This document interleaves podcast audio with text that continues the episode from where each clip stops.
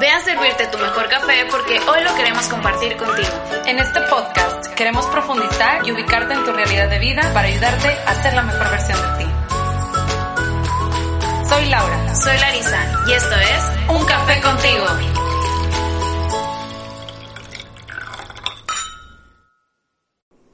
Hola, hola, bienvenidos una vez más a Un Café contigo. El día de hoy me siento muy contenta de que nos sigan escuchando ya en este episodio número 30. Qué rápido se pasa el tiempo. Y yo pues me siento muy bendecida de poder seguir compartiendo con ustedes. Si es la primera vez que pasas por aquí, mi nombre es Laura Cárdenas, yo soy psicoterapeuta gestalt y el objetivo de este podcast es brindarte herramientas que te permitan aplicarlas en tu día a día y sobre todo construir tu mejor versión. Así que gracias por estar aquí y el día de hoy traigo un tema que ahí estuve preguntando en Instagram qué es lo que quisieran escuchar y demás. Y fíjense que esta semana tuve la oportunidad de ir al Canal 28 aquí en Nuevo León y platiqué un tema que se llama el síndrome de la cabaña, un poco esto del miedo a salir, a enfrentarnos a esta nueva normalidad.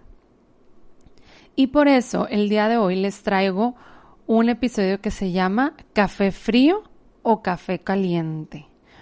¿Y por qué le puse este nombre? porque vamos a decidir nosotros hacia dónde ir, hacia dónde eh, dirigir toda nuestra energía y si vamos a adaptarnos o no a estos cambios que están sucediendo en nuestra sociedad, en nuestro mundo, en nuestro entorno. Entonces vamos a hablar sobre todo de la adaptación a los cambios. Y yo sé que los cambios eh, en cierto punto pueden ser muy positivos y en otro punto a muchos nos cuesta cambiar, eh, modificar cosas. Entonces el día de hoy te voy a, a compartir un poco acerca de esto, de la adaptación al cambio y también de este miedo que se está presentando actualmente en nuestra realidad. Primero que nada es importante saber, ¿verdad?, que la adaptación o adaptarnos es la capacidad para asumir los cambios sin que esto altere el alcance de los objetivos que tú te has propuesto. O es decir, que tú puedas seguir avanzando dándole paso a las nuevas oportunidades, aunque ya no sea como tú lo has imaginado o como tú lo has pensado. Adaptarnos eh, es una posibilidad o es una oportunidad de crecer, de mejorar, de avanzar, de, de poder decir, oye, vamos a reinventarnos, vamos a ser creativos y vamos a poner nuestra energía en, en que los cambios se puedan asumir y que los podamos y que podamos seguir avanzando en nuestra vida. ¿Qué es lo que pasa cuando hay un cambio? Por ejemplo, ahora con todo este tema de, de lo que estamos viviendo de quédate en tu casa, pero ahora es, bueno, sal, pero ten precauciones y que si sales y que si no sales y, y cómo salir y cómo relacionarnos y la distancia y todo esto, pues obviamente genera muchas emociones. Por un lado están las personas que eh, necesitan salir por su trabajo y demás, por otro lado están aquellos que siguen haciendo home office, por otro lado están los pequeños pasos que estamos como haciendo para seguir conectándonos con las demás personas, siempre siguiendo la sana distancia, ¿no? Entonces, hay un proceso que se vive para aceptar los cambios, porque adaptarnos, pues es un proceso, no es como que, ah, se hizo el cambio y ya. Así como cuando empezamos a quedarnos en nuestra casa, no fue así como, ay, eh, quédate en tu casa y ya, pues al principio empezamos a sentir muchas emociones, eh, angustia, miedo y demás. Y pues bueno, ahora irnos al otro punto de decir, bueno, vamos a salir y demás, pues obviamente sentimos que lo que está afuera es peligroso, que en cualquier momento me puedo contagiar. Y eso genera muchas emociones. Muchos eh, hemos vivido el no poder dormir, el sentirnos desanimados, el sentirnos ansioso, con incertidumbre qué va a pasar y demás, el no querer salir por miedo a que algo suceda, a que, a que algo malo pase, ¿no? Y también, pues obviamente los que han vivido la experiencia de, de esta enfermedad o de este virus, pues obviamente tienen más emociones o hay mayor ansiedad en ellos por, por esta situación, ¿verdad? Entonces hay una serie de pasos para que nosotros podamos aceptar que las cosas cambian. Y definitivamente ahora nos enfrentamos a una realidad que te aseguro que vamos a tener que adaptarnos por mucho tiempo no creo que volvamos a ser los mismos de antes.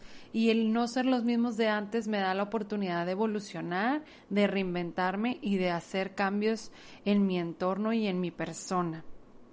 Entonces, ¿qué es lo primero que pasa cuando hay un cambio? Primero, te encuentras con la parte de la negación, es decir, eh, veo el panorama negativo, todo va a salir mal, la incertidumbre, me, me está ahí carcomiendo mi mente, me siento ansioso, eh, siento que no puedo hacer la modificación, me quejo de todo, digo, no, o sea, ¿para qué? Eso está mal, no me gusta, no quiero y demás. Después, eh, el, dentro del proceso para adaptarnos a un cambio empieza la parte de la defensa. Empiezo a traer a mi mente viejas creencias, viejos hábitos, viejas costumbres. ¿Cuántos de ustedes no les pasó que eh, andábamos eh, pues normal por la vida en nuestra casa y cuando salimos como ¡Ah! se me olvida que tengo que llevar ahora el tapabocas, ¿no? O ay, eh, ahora con esta nueva normalidad puedo salir o no puedo salir eh, cuánto tiempo y en qué espacios y es bueno o no es bueno. Entonces pues entra toda esta parte de las defensas de uno mismo y que este cambio es inevitable, o sea, por más que queramos nosotros regresar a lo de antes, en estos momentos no es posible. Entonces, empezar a ponerme en contacto con eso, pues me va a ayudar a llevar a, a ese paso de aceptar, de decir, va, vamos a adaptarnos. Sin embargo, pues nos sentimos muy a la defensiva, incluso puede haber como cierto enojo a acomodarnos a estos cambios. A lo mejor eh, estoy segura que algunos fueron muy positivos, pero otros como que no te sientes tan a gusto, por ejemplo, de trabajar en tu casa, en una silla diferente, o el no ir a la escuela, el, o el tener a tus hijos todo el tiempo ahí también fue un cambio muy, muy importante o el convivir 24/7 con las personas que están en tu casa, ese también pues es todo un proceso para poder adaptarte. Después de este paso de la defensa viene el tercer paso que es la aceptación, es decir, de tener mayor apertura para decir, bueno, pues esto es lo que estamos viviendo, esta es la realidad y esto es lo que está pasando. Voy a poder eh, convivir con otras personas, pues ahorita tal vez virtualmente o en ciertos lapsos o nada más voy y así como en el drive-thru que ahora traen eh, toda esta moda, ¿verdad? Y, que nos ayuda a seguir conectándonos, ¿no? Y tener mayor apertura y disposición por decir, pues bueno, pues necesito utilizar el tapabocas o tal vez voy a traer guantes, estar todo el tiempo lavándome las manos y demás. Y finalmente llega la parte de la adaptación, donde ya puedo yo ver las ventajas y desventajas de estos cambios. Y entre más me adapto a él, pues más tengo posibilidades de crear, de modificar, de, de evolucionar, de crecer y demás. Porque esta realidad, pues sí, no depende de nosotros y aceptar que no depende de nosotros, pues es, es algo muy fuerte porque como dicen, hay cosas que sí dependen de nosotros, que es lo que está eh, en, en, nuestra decisión dentro de, de mí y, y, lo que yo y cómo yo me puedo relacionar. Pero hay veces que pasan cosas en la sociedad que no dependen de mí, que tal vez yo pueda hacer acciones para prevenir, sí, o para eh, cuidar, sí, pero no, no lo puedo controlar. Entonces tener muy claro eso es muy importante. Otra cosa importante dentro de la adaptación a los cambios es que el cuerpo entra en un, o sea, cuando hay un cambio, el cuerpo entra en un estado de crisis y es por esto que tú puedes empezar a sentir muchas emociones. ¿Qué es eh, importante en este momento? Pues ponerte en contacto con esa emoción, platicar de lo que sientes. Yo, por ejemplo, yo esta semana sí dije, oye, ya estoy enojada porque pues ya quiero salir o ya quiero hacer mis cosas. Me puse en contacto con esa emoción y simplemente la dejé ir y, me puse en contacto también con la realidad de decir, ahorita no es el momento, ahorita necesito cuidarme. Entonces, eh, cuando nos dejamos agobiar y nos eh, dejamos guiar por nuestras emociones, es donde pueden empezar a aparecer estados de depresión, de ansiedad, de estar preocupados, de no sentirme capaz para afrontar las nuevas situaciones o estos cambios que están sucediendo. Entonces es bien importante ponerme en contacto con mi emoción y sacarla, sobre todo expresarla. Para eso es importante expresarla ya sea con, los que vives o con las personas que, con las que tú sientes mayor confianza. Otra cosa, es importante vivir en el presente. Siempre lo repito, pero es algo que no me voy a cansar de repetir, es necesito regresar a donde estoy, ubicarme en donde ahorita estamos y ya después pensaré, ¿verdad? ¿Qué va a pasar después y cuáles van a ser los siguientes pasos? Simplemente dejarme fluir por la situación e ir acomodando mi rutina, mis, eh, mis horarios y demás a estos nuevos cambios que entre más yo busco tener mi rutina o más eh, empiezo a crear una nueva rutina, a crear nuevos hábitos, pues eso me ayuda a adaptarme mucho más fácilmente, ¿verdad? Y otra de las cosas importantes es que eh, em, si tienes miedo a salir o te sientes muy angustiado o te sientes muy aislado de los demás, que empieces a hacerlo de manera paulatina a través de los diferentes medios que tenemos y con las medidas que tenemos en este momento. ¿Para qué? Para que tú te sientas conectado con las demás personas, porque es importante eh, esta conexión social, porque es la que nos ayuda a seguir eh, enriqueciéndonos también de las experiencias de los otros. Te aseguro que no eres el único que está viviendo eh, esta crisis y estos movimientos en tu ser. Es algo impresionante que es a nivel mundial y que cada cultura y cada lugar lo vive de diferente manera. Pero tu cuerpo es bien importante que sepas que siempre va a buscar llegar a el equilibrio. El cuerpo siempre va a buscar cómo sentirse en tranquilo, en balance. Entonces, pero también depende de ti de que tú quieras llevarlo a ese equilibrio, ¿verdad? Y una de las cosas importantes también es que sepamos que la adaptación es una habilidad. Y para eso necesitamos tener una capacidad de aceptación, de aceptar los cambios que están eh, sucediendo en el mundo. Y te voy a compartir varios pensamientos o varias creencias que se presentan en las demás personas para eh, poder ir adaptándonos o, o entender o, que nos ayuden, ¿verdad?, a ir adaptándonos a estos nuevos cambios. La primera cosa que necesitamos aceptar es que todas las, todas las situaciones pueden cambiar.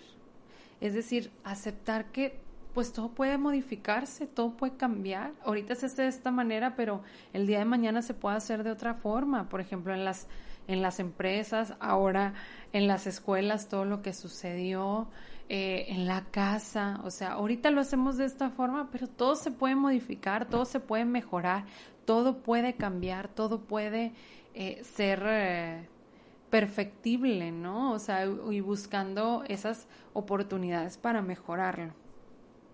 Otro pensamiento que necesitamos aceptar es que no podemos controlar gran parte de los sucesos que están a mi alrededor. Yo puedo manejar lo que está dentro de mí y las decisiones que yo, que yo tomo hacia mi entorno, ¿sí? Pero hay sucesos, cosas que yo no puedo controlar. No puedo controlar eh, que allá en otro país pasen hambre, no lo puedo controlar sí puedo aportar y puedo ayudar, pero no lo puedo controlar.